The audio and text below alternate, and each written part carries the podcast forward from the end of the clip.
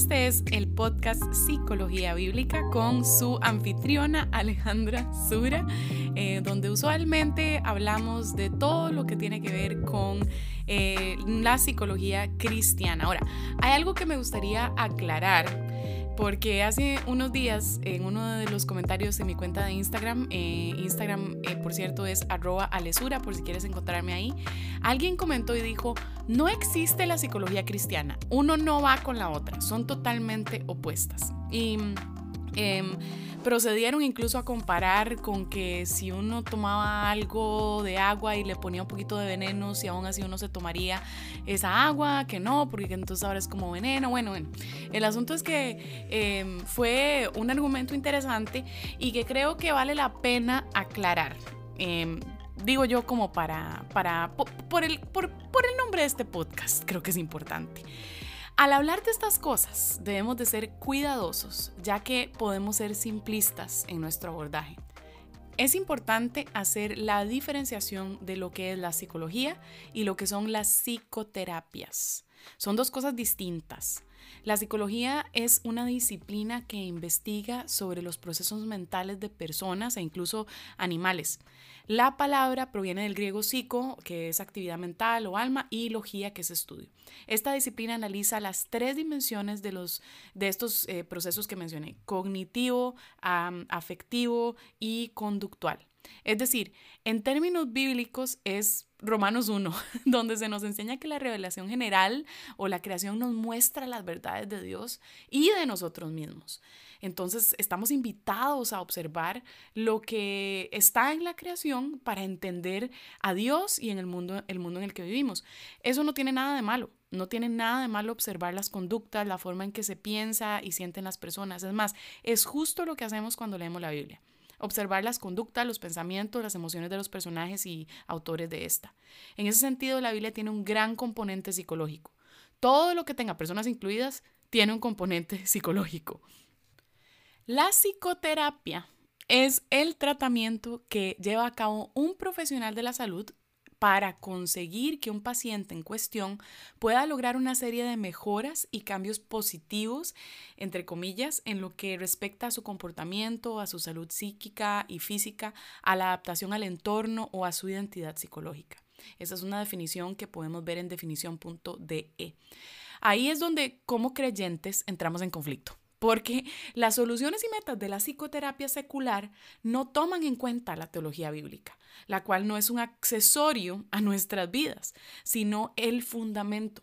Como todo en el mundo, las cosas no son blanco y negro y debemos de ver los matices de los aspectos psicológicos y reconocer que hay cosas que son muy útiles de la observación de los profesionales en esta área.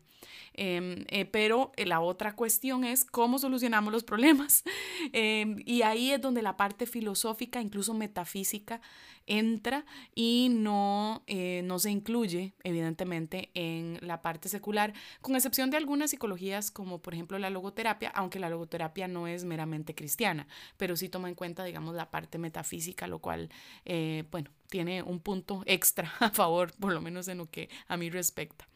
En fin, eso, eso es una aclaración que yo creo que es súper importante pensar y reconocer. Y antes de, comenzar este, la lectura del, artículo de hoy, que sinceramente no creo que lo podamos terminar eh, en una sola sesión, vamos a intentarlo, em, pero bueno, si, si, lo logramos sería una maravilla, si no, no, no importa, lo seguimos en el segundo capítulo. El ah, artículo que vamos a leer hoy es de Winston Smith, que es, fue profesor mío en Westminster Theological Seminary, a donde saqué mi maestría en consejería bíblica. Eh, además es, ha sido un, buen, una buena amistad eh, que incluso estuvo en mi canal de YouTube, em, donde pueden ver una entrevista que, le hice sobre el matrimonio y estuvo súper anuente, quisiéramos más, quisiéramos más y espero que podamos hacer más en el futuro. Em, si no la has visto, te invito a que veas mi canal de YouTube, es demasiado, demasiado buena. En fin, eh, el artículo que vamos a leer hoy es Dicotomía o Tricotomía, cómo la doctrina del hombre da forma al tratamiento de la depresión. ¿Ustedes qué creen? Eh, ¿La persona es dicotómica o tricotómica? Eso es un concepto que vamos, él va a explicar en el artículo, así que ni les voy a explicar aquí, em, digamos, sin pensarlo mucho, sino que eh, Winston nos va a explicar y em, vamos a comenzar y vamos a ver cuánto tiempo nos, nos da a leer estas 7000 palabras, son 12 páginas, entonces no creo de, de nuevo que nos da tiempo, pero bueno, vamos a intentarlo. En fin. Em, así empezamos nuestro eh, episodio y nuevamente el artículo se llama Dicotomía o Tricotomía, cómo la doctrina del hombre da forma al tratamiento de la depresión, por Winston Smith. La depresión parece invadir cada aspecto de la vida. Afecta la cognición, las emociones, la fe espiritual y la fisiología. Dado que hay síntomas tan diversos, ¿será la depresión mejor comprendida como un problema espiritual, psicológico o médico o una combinación de los tres? Esta no es una pregunta meramente académica.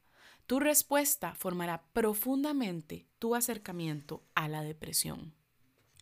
La mayoría de los consejeros cristianos parecen haber adoptado un enfoque tripartito o tricotómico de la depresión, intentando entender la depresión desde la perspectiva del cuerpo, alma y espíritu.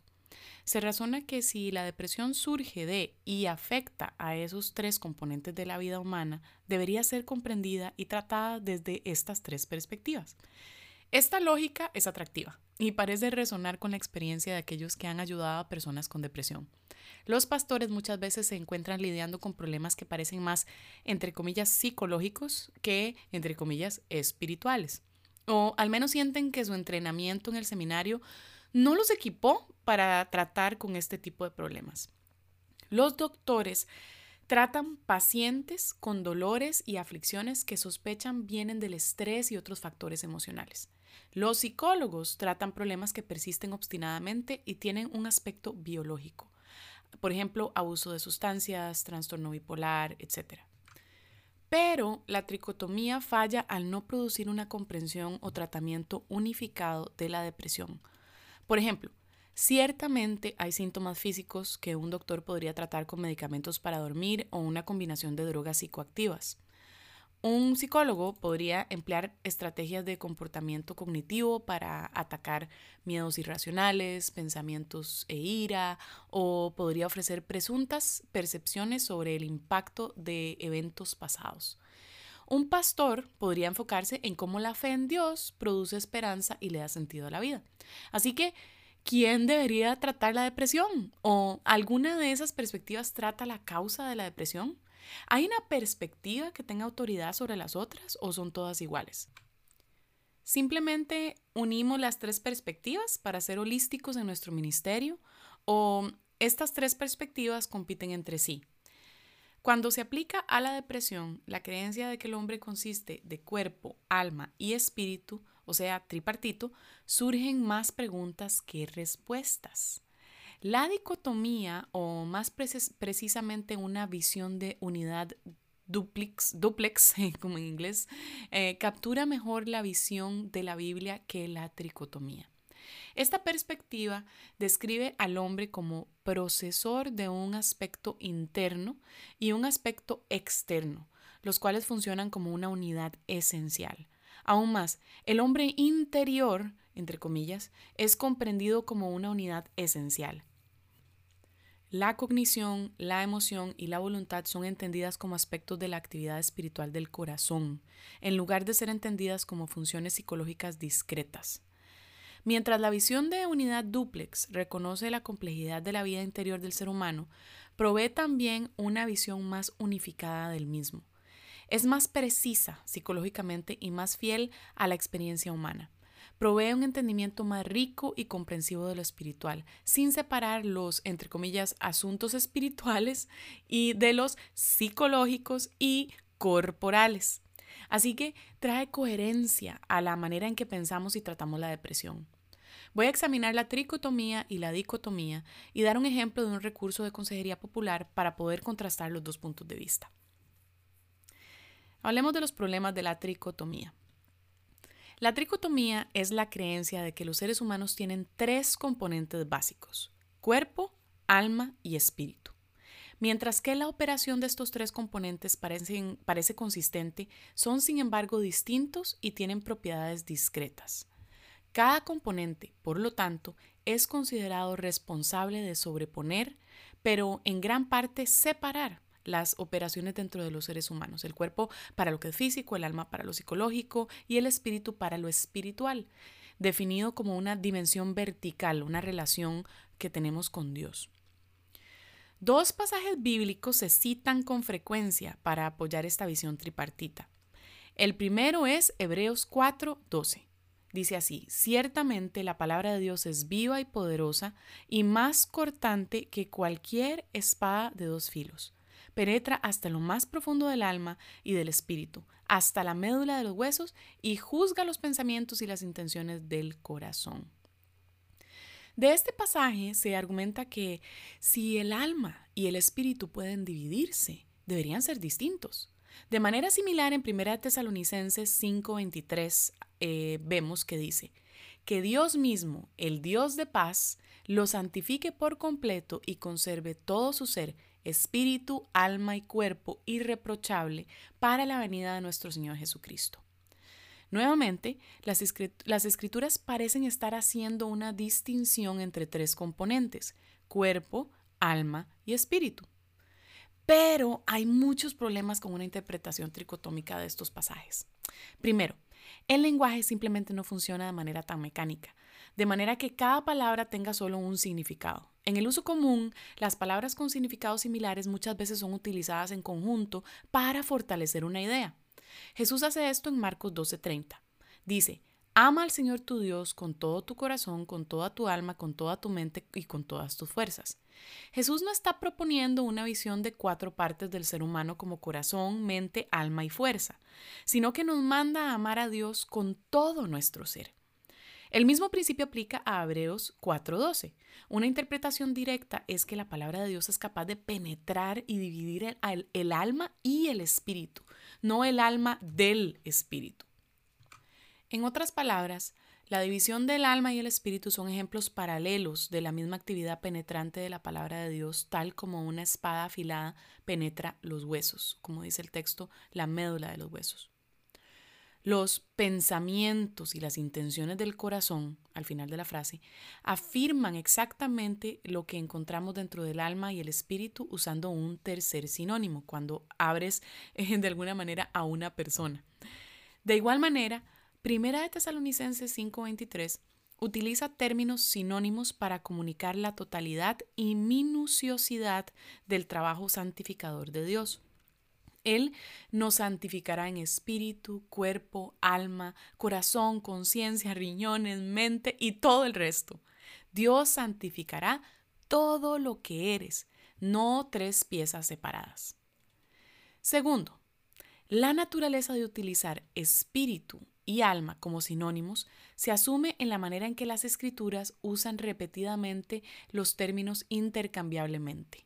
La muerte es descrita como entregar el alma en algunos pasajes, como en Génesis 35, 18, Primera de Reyes 17, 21, Hechos 15, 26, y también como entregar el espíritu. En otros dice Salmo 31, 5, Lucas 23, 46, Hechos 7, 59. Los muertos son descritos como los espíritus encarcelados en 1 Pedro 3:19 y como las almas de los que habían sufrido en Apocalipsis 6:9. La designación de las escrituras para el hombre es cuerpo y alma algunas veces, por ejemplo en Mateo 6:25, en Mateo 10:28, y es cuerpo y espíritu en otras, como por ejemplo Eclesiastés 12:7, 1 Corintios 5, 3 y 5. Esta teoría tripartita es antigua, con raíces en la filosofía griega más que en la exégesis bíblica. Muchos filósofos griegos creían que el espíritu y el cuerpo eran de naturaleza tan dispar que solo podían interactuar significativamente a través de una tercera sustancia intermediaria. En otras palabras, ellos creían que el alma funciona como una especie de término medio entre el espíritu y el cuerpo. Aunque común entre los primeros padres cristianos griegos, la visión tripartita del hombre fue gradualmente rechazada por la mayoría, después de que Apolinar en el cuarto siglo la utilizara de manera que amenazaba la perfecta humanidad de Cristo. Un rechazo general de la tricotomía continuó en la Iglesia Católica Romana y más tarde en las iglesias protestantes. Ambas retuvieron una visión dual más que tripartita del ser humano. No fue sino hasta el siglo XIX que algunos teólogos buscaron reavivar la tricotomía. Sin embargo, la popularidad actual de la tricotomía no es producto de un movimiento teológico per se, sino un movimiento de consejería. Consejeros cristianos tales como Clyde Naramore y Tim LaHaye y otros han usado la distinción de alma y espíritu para establecer la pertenencia de la psicología en la consejería cristiana. Es difícil encontrar la distinción de alma y espíritu claramente definida en sus escritos, pero en la práctica la distinción parece definir que los pensamientos y las emociones caen dentro de los límites del alma y por lo tanto la práctica de la psicología. Ellos reconocen que los pensamientos y las emociones afectan el aspecto espiritual, pero los problemas que involucran los pensamientos y las emociones se entienden principalmente a través del uso de las categorías psicológicas.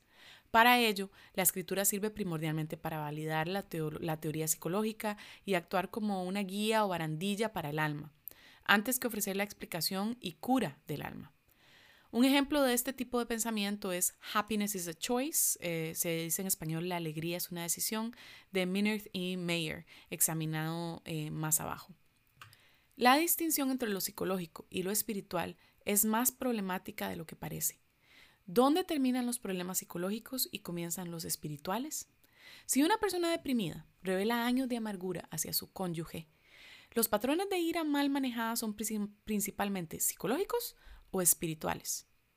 Un psicólogo podría responder que la psicología tiene una idea de cómo se desarrollan estos patrones y que ofrece intervenciones prácticas para enseñar a la persona deprimida nuevas formas de... Sin embargo, la escritura hace una afirmación igualmente exclusiva de que la amargura es pecaminosa y refleja actitudes y creencias sobre Dios, el yo y el prójimo que pueden ser remediadas en, en última instancia solo por Cristo. A medida que muchos consejeros intentan cortar este nudo tan difícil de desatar, surge un patrón problemático. La categoría espiritual pierde cada vez más importancia y se vuelve funcionalmente subordinada al cuerpo y al alma. Cualquier cosa que se relacione con el cuerpo se coloca en el dominio de la medicina. Los síntomas con causas fisiológicas parecen estar solos. Las personas deprimidas no se consideran personas que responden corazón, alma, mente, espíritu a los eventos fisiológicos. El reino, entre comillas, espiritual, se contrae mientras que Dios ve incluso nuestros cuerpos como el foco de problemas e intervenciones, entre comillas, espirituales, como dice en Santiago 5 del 13 al 20. Luego, ya que el alma es funcionalmente definida como todo lo que es cognitivo o emocional, lo espiritual es prácticamente excluido de toda consideración. Lo que queda como espiritual son los mandamientos de las escrituras, sus, ilustraciones y un puñado de estrategias debido al énfasis en la psicología y la medicina. Los datos, entre comillas, espirituales a menudo se sienten menos relevantes y en cierto sentido lo son.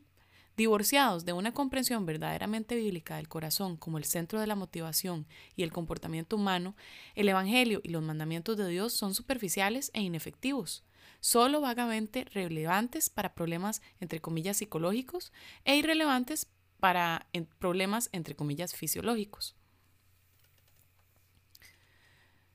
Dicotomía y naturaleza integral de lo espiritual. Si bien la Biblia no hace la distinción demasiado precisa entre cuerpo, alma y espíritu, sí describe al hombre como complejo. En el nivel más general, la Biblia hace una distinción entre el hombre externo y el interno. El nombre interno se refiere al nivel de pensamientos, deseos, voluntad, emociones y cualquier otra actividad psicológica que podamos atribuir al hombre, así como a su espíritu, la naturaleza multifacética del hombre interior suele estar encapsulada en el término corazón. En 1 Samuel 25:36 lo vemos, también lo vemos en 2 Samuel 6:16, 1 de Reyes 3:12, Salmos 4:7, Salmos 33:11, etc. El hombre exterior se refiere a acciones y palabras que se pueden observar. El hombre externo consiste en el yo físico sujeto a la descomposición, como dice 2 Corintios 4:16, y lleva a cabo los deseos del hombre interno a través de sus miembros, entre comillas, como dice en Romanos 6:13, a través de su boca, eh, como en Lucas 6:45, a través de sus pies, como dice Proverbios 1:16, o sus manos, como dice Proverbios 12:14. Mientras que la Biblia reconoce la distinción entre el hombre interno y externo, enfatiza la unidad final de la persona. Dios se relaciona con el hombre como un todo, no solo espiritualmente. Curiosamente, los mismos pasajes citados en defensa de la tricotomía, Hebreos 4.12 y 1 Tesalonicenses 5.23, enfatizan la obra integral de Dios en toda la persona. En 1 Tesalonicenses 5:23 enfatiza la obra santificadora completa de Dios en toda la persona y en Hebreos 4:12 enfatiza que la palabra de Dios penetra a todo el hombre. El uso frecuente en la Biblia del término corazón para captar la variada actividad del hombre interno fortalece nuestra comprensión de la unidad del hombre y sugiere el recelo de las escrituras de hacer distinciones innecesarias. La teología de la escritura enfatiza la unidad esencial del hombre. Es esta unidad la que hace que la hipocresía sea detestable para Dios. No importa cuán apropiadas sean las acciones del hombre externo, se contaminan si los motivos del corazón son impuros. Esto lo vemos en Mateo capítulo 7, 21, 23, capítulo 15, 7 al 9 y capítulo 23, 25. En cierto sentido, el engaño puede entenderse como un intento de dividir artificialmente al hombre interno del externo. El engaño implica presentarse exteriormente de una manera que oculta las intenciones de uno mismo en el interior. La unidad del hombre es un reflejo de Dios en su unidad esencial. Dios no puede dividirse contra sí mismo y por lo tanto no puede mentir o ser un hipócrita. La referencia de la Biblia a la dicotomía proporciona cohesión a la forma en que pensamos acerca de las personas, porque aclara esta relación jerárquica entre el hombre externo y el interno. La Biblia también describe al hombre interno como quien dirige el comportamiento del hombre externo. Nuevamente, la escritura usualmente describe esto con el lenguaje del corazón, como en Proverbios 27:19. En el agua se refleja el rostro y en el corazón se refleja la persona. En otras palabras, ver a un hombre en el nivel del corazón es verlo como realmente es. En Lucas 6, 43, 45, Jesús usa la metáfora de un árbol y su fruto para ilustrar que, así como la naturaleza de un árbol determina el tipo de fruto que produce, el corazón determina los comportamientos del hombre. El que es bueno, de la bondad que atesora en el corazón, produce el bien, pero el que es malo, de su maldad, produce el mal. Versículo 45. La actividad del corazón determina la actividad del hombre externo. Esto no niega la poderosa influencia que el hombre externo puede tener en el interno. Las escrituras dejan en claro que nuestros cuerpos pueden ser un obstáculo para nosotros. En Getsemaní, Jesús comenta sobre la batalla perdida de sus discípulos contra el sueño al comentar, el espíritu está dispuesto, pero el cuerpo es débil. Mateo 26, 41, b. La Biblia demuestra la gran compasión y amor de Dios por aquellos que sufren en el cuerpo. Sin embargo, la Biblia nunca usa las debilidades y sufrimientos del hombre externo como una carta que anula la responsabilidad del hombre interno de responder con fe y obediencia. Esto es ejemplificado por Cristo en su triunfo sobre la tentación, tanto en el desierto como en la cruz. La falta de comida, refugio y agua e incluso la experiencia de la tortura no anula su capacidad de responder con fe y amor. Las limitaciones físicas y mentales pueden determinar la forma que, toma nuestra fe y obediencia, pero no pueden evitar una respuesta de fe. La Biblia también describe la naturaleza fundamental del hombre interior. La principal forma en que la escritura caracteriza la actividad del corazón es como religiosa.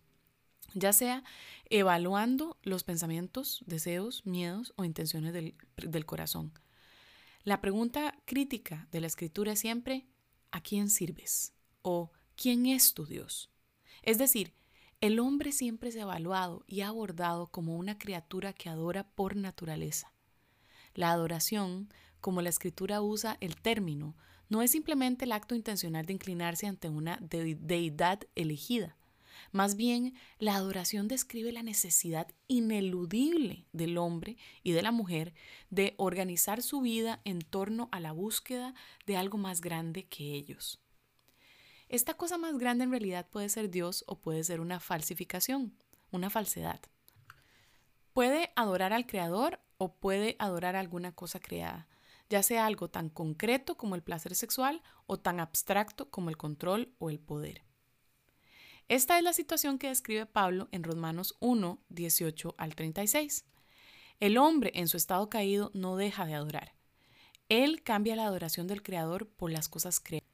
Ya que el hombre exterior es impulsado por la actividad del corazón, una perversión de la adoración conduce a una perversión del comportamiento.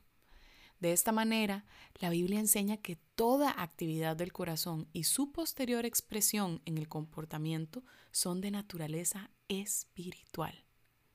La forma de entender el comportamiento humano es reconocer que procede de lo interno a lo externo, como una expresión de adoración.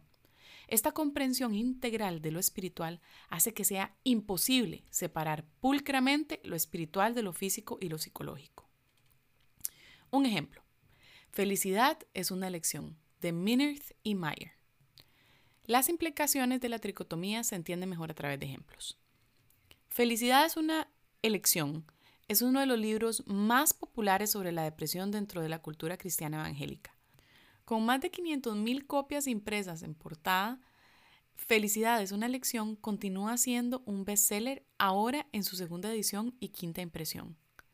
Además, es un libro organizado alrededor del compromiso por la tricotomía. Creo que esto tiene mucho que ver con su popularidad.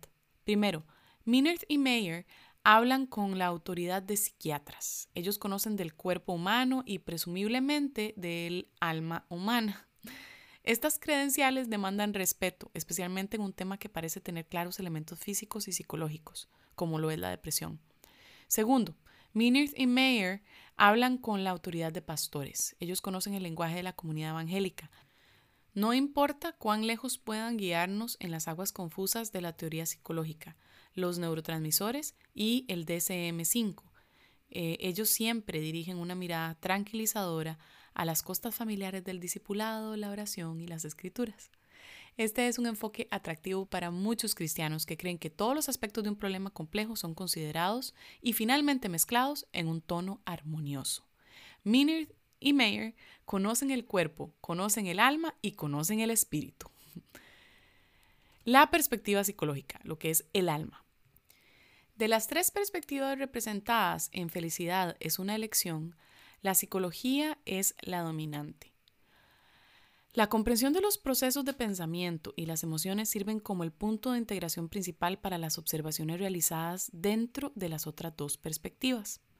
Cuatro temas principales conforman la perspectiva psicológica.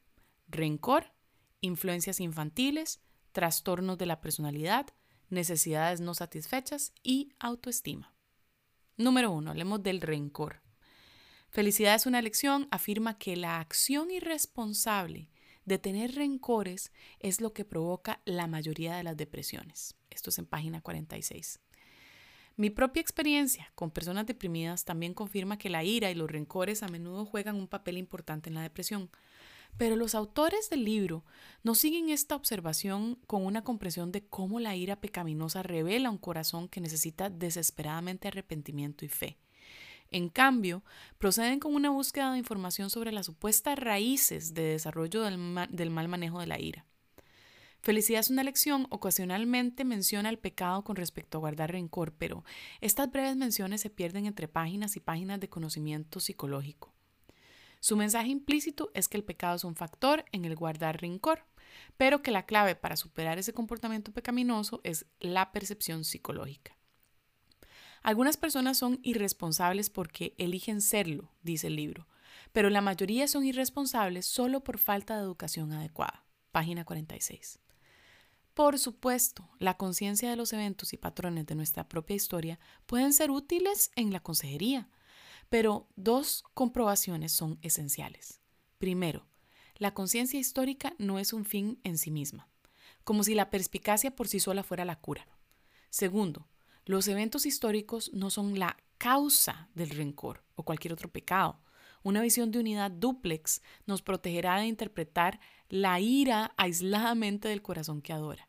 Santiago 4, del 1 al 4, aclara esta conexión. ¿De dónde surgen las guerras y los conflictos entre ustedes? No es precisamente de las pasiones que luchan dentro de ustedes mismos. Los patrones de ira no exponen simplemente pobres estrategias sino temas del corazón, deseos que están reinando y mentiras acerca de Dios, uno mismo y el prójimo.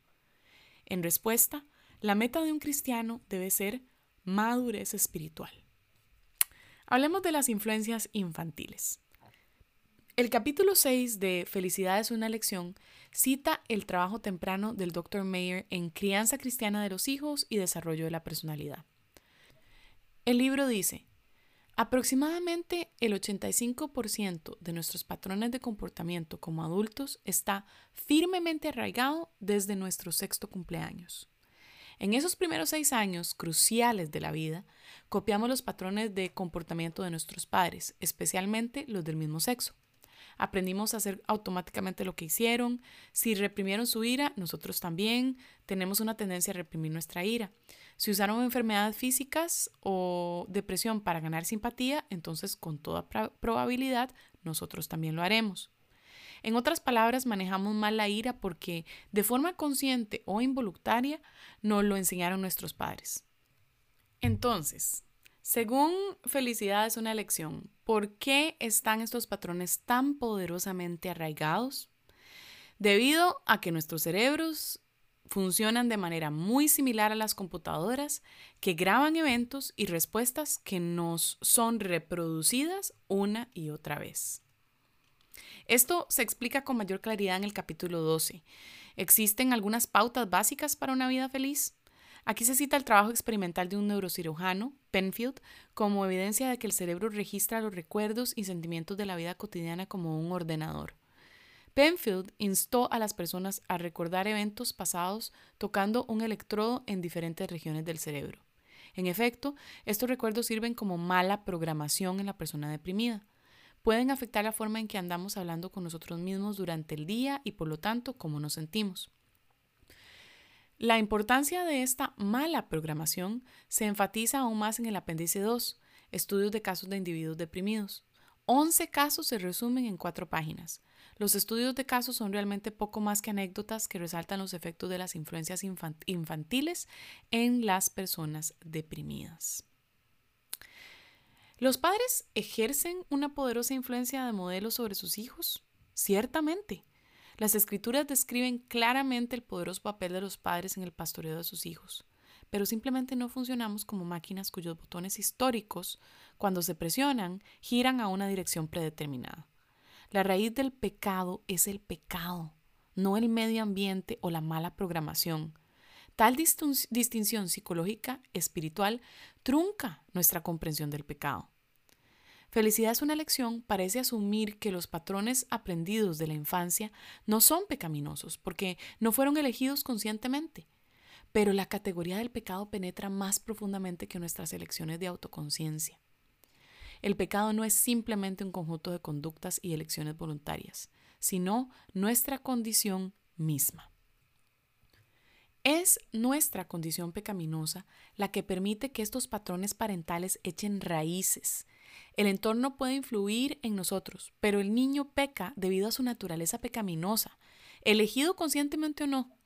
Independientemente de los buenos o malos ejemplos de los padres al lidiar con la ira, un niño nacido con insensatez en el corazón elegirá, aparte de Cristo, complacer la ira pecaminosa, ya sea que implique arrebatos de enojo u otras formas más sutiles de manipulación enojada. Otro ejemplo de la distinción psicológica espiritual en felicidad es una lección es su declaración de que la mente puede reprogramarse usando la palabra de Dios. Aquí ellos describen el poder y la veracidad de la palabra de Dios y mencionan el rol del Espíritu Santo, pero su afirmación es preocupante. ¿Funciona la Biblia en nuestras vidas simplemente para proporcionar nuevo material de programación? ¿Nuestros pensamientos equivalen solo a las divagaciones amorales de un cerebro de computadora? No. Nuestros pensamientos no son territorio neutral, sino que están basados en lo espiritual. Obviamente, Romanos 12.1 y otros pasajes afirman nuestra necesidad de transformar nuestros pensamientos, pero el proceso no es tan simple como entrar en lo bueno y sacar lo malo, como si la cognición existiera en sí misma. Esto reduciría al cristiano a nada más que la terapia cognitiva del primer siglo. La palabra nos señala a una persona, no simplemente a un conjunto de preceptos. No solo necesito pensar los pensamientos correctos, necesito renovación en el centro de mi ser, en el corazón. Es solo a través de una interacción personal con Cristo que comienza el proceso de renovación mental genuina. El libro también cita a Filipenses 4 eh, del 6 al 23 como la base de 10 pautas bíblicas para la ansiedad. El consejo aquí es sólido, pero superficial. Se nos instruye a obedecer a Dios, orar, meditar en pensamientos positivos, desviar la atención de uno mismo a los demás, etc. Por supuesto, este es un buen consejo para personas ansiosas y no ansiosas por igual, pero ¿cómo hablarles de manera particular a las personas ansiosamente deprimidas? Felicidad es una lección, no hace ninguna conexión entre nuestro cerebro de computadora con ansiedad reprimida y estas instrucciones. Este es un ejemplo de cómo su visión tricotómica de patrones de pensamiento no se conecta con nuestra naturaleza espiritual fundamental. El libro presenta la Biblia como una oferta de estrategias interesantes para aliviar síntomas, pero no ve a la Biblia con capacidad de hablar a las personas cuyos problemas principales son batallas intrapsíquicas. Por ejemplo, su consejo para meditar en pensamientos positivos se explica de esta manera. Dice así, a menudo alentamos a las personas que se sorprenden a sí mismas preocupadas a decir, detente, relájate, la ansiedad es una señal para relajarse, así que relájate. Luego los alentamos a que repitan un verso como Filipenses 4.8. La ansiedad suele ser una señal para estar más ansioso, pero mediante una técnica simple de modificación del comportamiento, el cerebro puede ser condicionado para usar la ansiedad como señal de relajación. Cuando la Biblia es comprendida a través del lente de terapia cognitiva conductual, ya no somos abordados como adoradores caídos y redimidos, sino como máquinas cognitivas biológicas.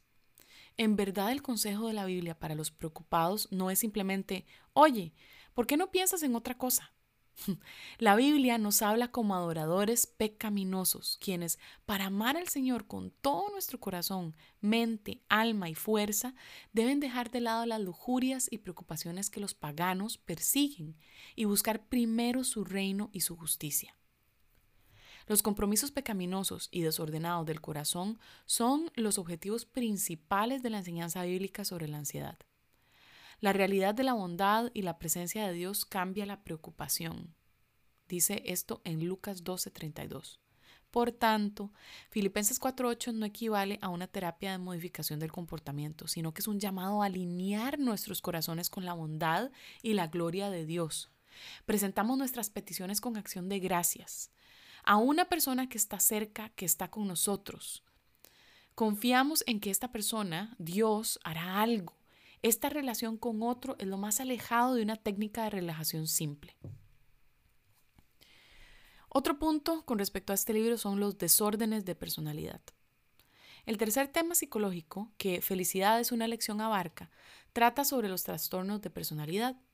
Ellos examinan la depresión en el contexto de la personalidad obsesivo-compulsiva y la personalidad histriónica. Aquí la experiencia clínica de Minert y Meyer es obvia. Ellos han observado rasgos de personalidad interesantes y significativos en personas deprimidas. De hecho, citan no menos de 130 características para describir la personalidad obsesivo-compulsiva. Además, afirman que la mayoría son hombres que trabajan duro para superar un profundo sentido de inferioridad. El hombre obsesivo-compulsivo termina siendo alabado como un trabajador sacrificado y un sirviente dedicado, Un buen tipo, se diría. Según Felicidad es una lección, en la mitad de la vida el obsesivo compulsivo puede deprimirse porque se da cuenta de que no se ha vuelto perfecto, sus relaciones personales han sufrido y resiente que le hayan exigido tanto. El libro enfatiza nuevamente la comprensión de las influencias de infancia. Felicidad es una lección, luego procede a enumerar 13 pasos que los padres deben seguir si quieren que un niño no termine siendo obsesivo compulsivo. La personalidad histrónica se describe como una mujer que representa la depresión como una estrategia para llamar la atención, sin estar realmente deprimida. También es generalmente muy emocional, extrovertida, dramática, impulsiva, temerosa del rechazo y dependiente de los demás, con estrategias pasivo-agresivas de vengarse de la persona de quien depende. Ella tiende a seducir a miembros del sexo opuesto para derribarlos. Nuevamente, Felicidad es una lección enfatiza la educación infantil y ofrece una lista de 12 factores que contribuyen a la personalidad histriónica. Después de tales riquezas descriptivas, uno podría esperar que Felicidad es una elección proporcione un enfoque fascinante para abordar la depresión en cada caso. No solo no logran proporcionar un enfoque de este tipo, sino que parece que la comprensión del origen de estas personalidades es en sí misma el tratamiento. Felicidad es una lección no ofrece nada a través de las escrituras para abordar la personalidad histrónica, pero sí menciona una visión espiritual importante de la personalidad obsesivo-compulsiva al considerar la diferencia entre los sentimientos de culpa verdaderos y los falsos. De hecho, el esquema general de esta discusión es bueno. Las personas a menudo se ven innecesariamente cargadas por la culpa cuando han transgredido, no la ley de Dios, sino leyes hechas por el hombre, culturales o familiares. Tales personas necesitan una educación en la diferencia entre los requisitos de Dios y los requisitos del hombre. También necesitan aceptar la obra de Cristo como suficiente para cubrir sus verdaderos pecados. Sin embargo, la psicología dominante de felicidad es una lección terminan votando estas verdades críticas. ¿Por qué la persona obsesiva compulsiva es tan propensa a adoptar los estándares del mundo en lugar de los estándares de Dios y su misericordia y gracia? El libro apunta al lector una vez más a las raíces de la infancia, citando el trabajo del doctor O. Quentin Hyder. Las causas de la culpa falsa se remontan a la crianza infantil. Un superego o una conciencia demasiado rígidos solo pueden desarrollarse mediante expectativas o estándares demasiado rígidos impuestos por los padres. Felicidad es una lección concluye junto con él que el único tratamiento para la culpa falsa es comprenderla y evaluarla por lo que realmente es. Pero la escritura nos apunta a algo más profundo que la infancia, nuestra naturaleza pecaminosa. La verdad es que, a pesar de nuestra crianza, nuestra naturaleza como pecadores es preferir un estándar justo que nosotros erigimos por nuestra cuenta para así rechazar a Dios y jactarnos de nuestros propios logros. De hecho, esto lleva a mucha culpa y sufrimiento innecesarios de nuestra parte. Pero esa es la irracionalidad del pecado. Necesitamos arrepentirnos de nuestra culpa falsa. Muchas veces rechazamos los estándares y la gracia de Dios, no porque queramos sufrir, sino porque aparte de Cristo, a menudo estamos comprometidos ciegamente con nuestra propia búsqueda de justicia personal y gloria.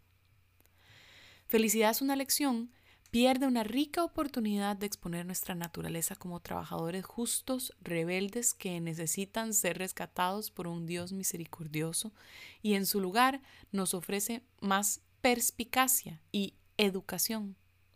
Una vez más, la distinción psicológica espiritual de felicidad es una elección convierte los trastornos de la personalidad en una categoría en sí misma que lo ciega a las verdades más profundas del corazón lo cual realmente maneja las características de personalidad que describen. Hablemos del cuarto punto, necesidades insatisfechas y autoestima. El cuarto tema principal es el de las necesidades insatisfechas y la autoestima. El libro describe las principales fuentes de dolor emocional que contribuyen a la ira reprimida, supuestamente el problema general en la depresión, como falta de autoestima, falta de intimidad, intimidad con los demás y falta de intimidad con Dios. Correlaciona esto con la enseñanza de Jesús sobre el primer y segundo grandes mandamientos y proponen siete pautas, siete pautas básicas. Debido a que el libro interpreta el primero y segundo grandes mandamientos como una expresión de nuestra necesidad de intimidad y autoestima, ellos presentan la enseñanza de Jesús dentro de un marco psicológico, distorsionando así lo que está diciendo. Felicidad es una elección, expande estos dos mandamientos en tres. Entre comillas, dice, ama a Dios, ama a tu prójimo, ama a ti mismo, y es una cita literalmente sacada de página 134. Cambiar lo que Jesús califica como primero y segundo gran mandamiento conduce a varios errores. Primero, cuando felicidad es una elección entiende el amor propio como un mandato en lugar de una declaración calificativa sobre cómo amar al prójimo, pierden supuestos antropológicos básicos hechos por la escritura.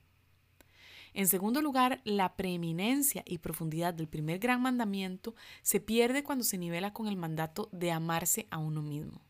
Jesús en realidad dice algo muy diferente. Él dirige nuestra atención a nuestra necesidad de colocar a Dios, no a nosotros mismos, en el centro de nuestra devoción y deberes. Amarlo con todo nuestro corazón, alma y mente y fuerza es el mayor mandamiento. Nuestro deber y capacidad de amar a nuestro prójimo es consecuencia de nuestro conocimiento y relación con Dios como el foco de nuestras vidas. Para este libro, sin embargo, el amor propio se convierte funcionalmente en el primer gran mandamiento. El resultado final es que el, mandato de ser completamente absorbidos en la extensa adoración a Dios se reduce a una estrategia para evitar la depresión.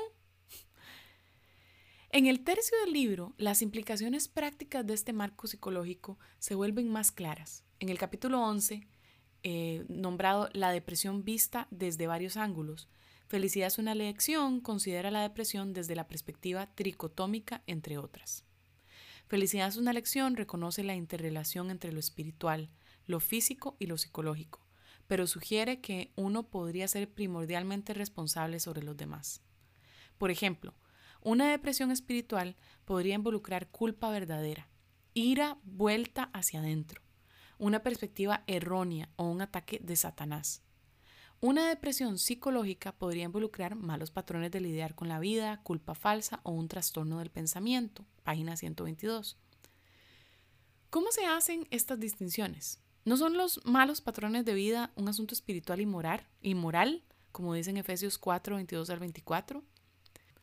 ¿Nuestros pensamientos no transmiten también una responsabilidad moral y espiritual, como dice Efesios 4, 17, Romanos 12, del 2 al 3? La culpa falsa y la verdadera residen en partes diferentes del cerebro, pertenecientes a lo espiritual y a lo psicológico. Dios solo se ocupa de una clase de culpa. No, la culpa falsa es un asunto espiritual, tanto como la verdadera culpa. Estas falsas distinciones son confusas porque no tienen sentido. Cuando buscamos entender patrones de comportamiento aprendidos o trastornos de pensamiento, no empezamos de cero Ambos patrones de comportamiento y pensamiento son asuntos espirituales de los cuales las escrituras hablan ricamente. Además, en el capítulo 16, Cómo encontrar la felicidad para toda la vida, la debilidad del enfoque tripartito también es evidente.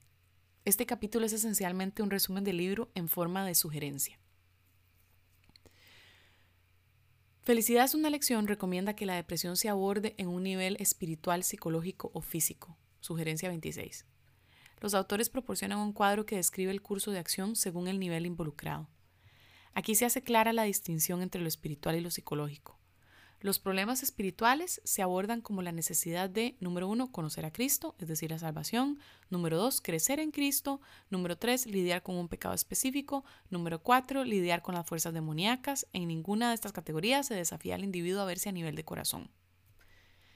En general, el consejo consiste en exhortar a orar, tener momentos tranquilos, buscar la comunión, arrepentirse de pecados específicos de comportamiento y memorizar las escrituras. Nuevamente, el consejo espiritual del libro siempre tiene el sabor de modificación de comportamiento moralista, ya que no aborda al ser humano en un nivel más profundo. Bajo el encabezado de problemas psicológicos vienen las enseñanzas que constituyen la mayor parte de Felicidad es una elección. Aquí es donde se nos instruye a guiar a la persona a la comprensión, reconocer las fortalezas y debilidades de su personalidad, ya sea histriónica u obsesiva compulsiva, y escuchar con, con empatía. Sin embargo, Felicidad es una lección, no recomienda una comprensión del corazón. La perspectiva médica, es decir, el cuerpo, tiene su parte en el libro. Felicidad es una lección, le da al cuerpo un papel importante en la depresión. De hecho, el libro supone que para calificar como depresión clínica, el cuerpo debe estar involucrado, en página 30. Sin embargo, en la mayoría de los casos, el libro asignaría a los aspectos biológicos un papel secundario en la depresión.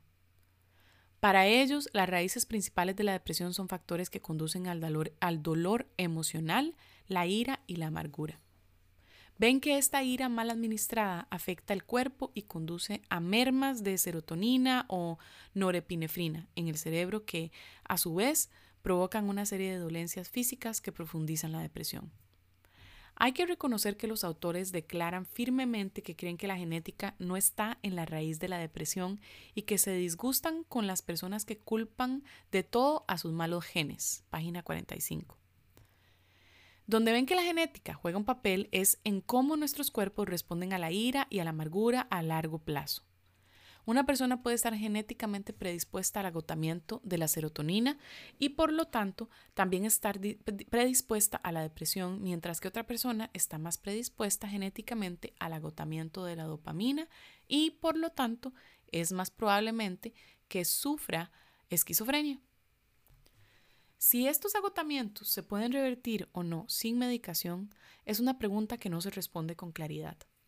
Aunque uno de los argumentos de felicidad es una lección para usar medicamentos es que la recuperación lleva mucho más tiempo sin ellos. Como paréntesis, el tema de la medicación se aborda principalmente en el capítulo 14, cuándo son ventajosos los medicamentos y la hospitalización. El libro parece alejarse por completo de las percepciones espirituales y psicológicas previamente afirmadas y argumenta enérgicamente aquí la necesidad de medicación. En lugar de abordar seriamente las preocupaciones de aplicar la medicina biológica a una depresión posiblemente espiritual o psicológicamente generada, el libro asume un modelo médico completo en este punto. Los argumentos dirigidos a los opositores en el debate sobre las drogas son cosas como Hace un siglo varios cristianos pensaban que era pecado usar anteojos o ojos del diablo. Cristo mismo dijo que aquellos que están enfermos necesitan un médico. Lucas, quien era médico, escribió una mayor cantidad del Nuevo Testamento, incluyendo los hechos. entonces, esos son algunos de los argumentos que usan en este y, esta aclaración en el paréntesis.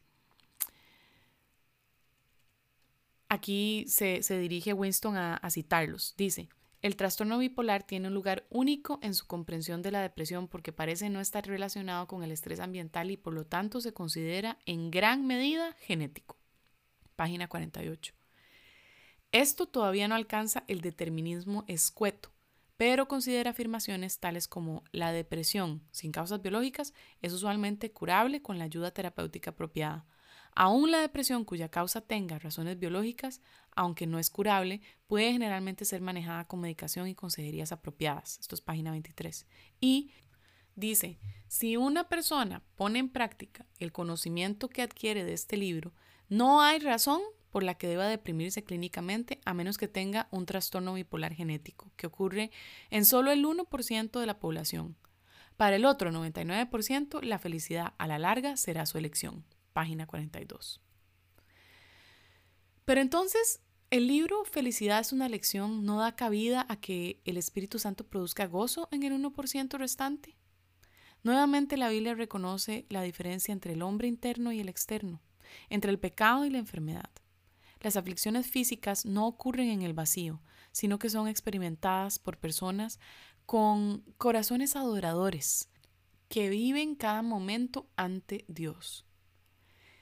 En la Biblia, los problemas fisiológicos no son una categoría en sí mismos. Considere Santiago 5:14, la curación de Jesús de los demás y sus propios sufrimientos, Isaías 38, etc.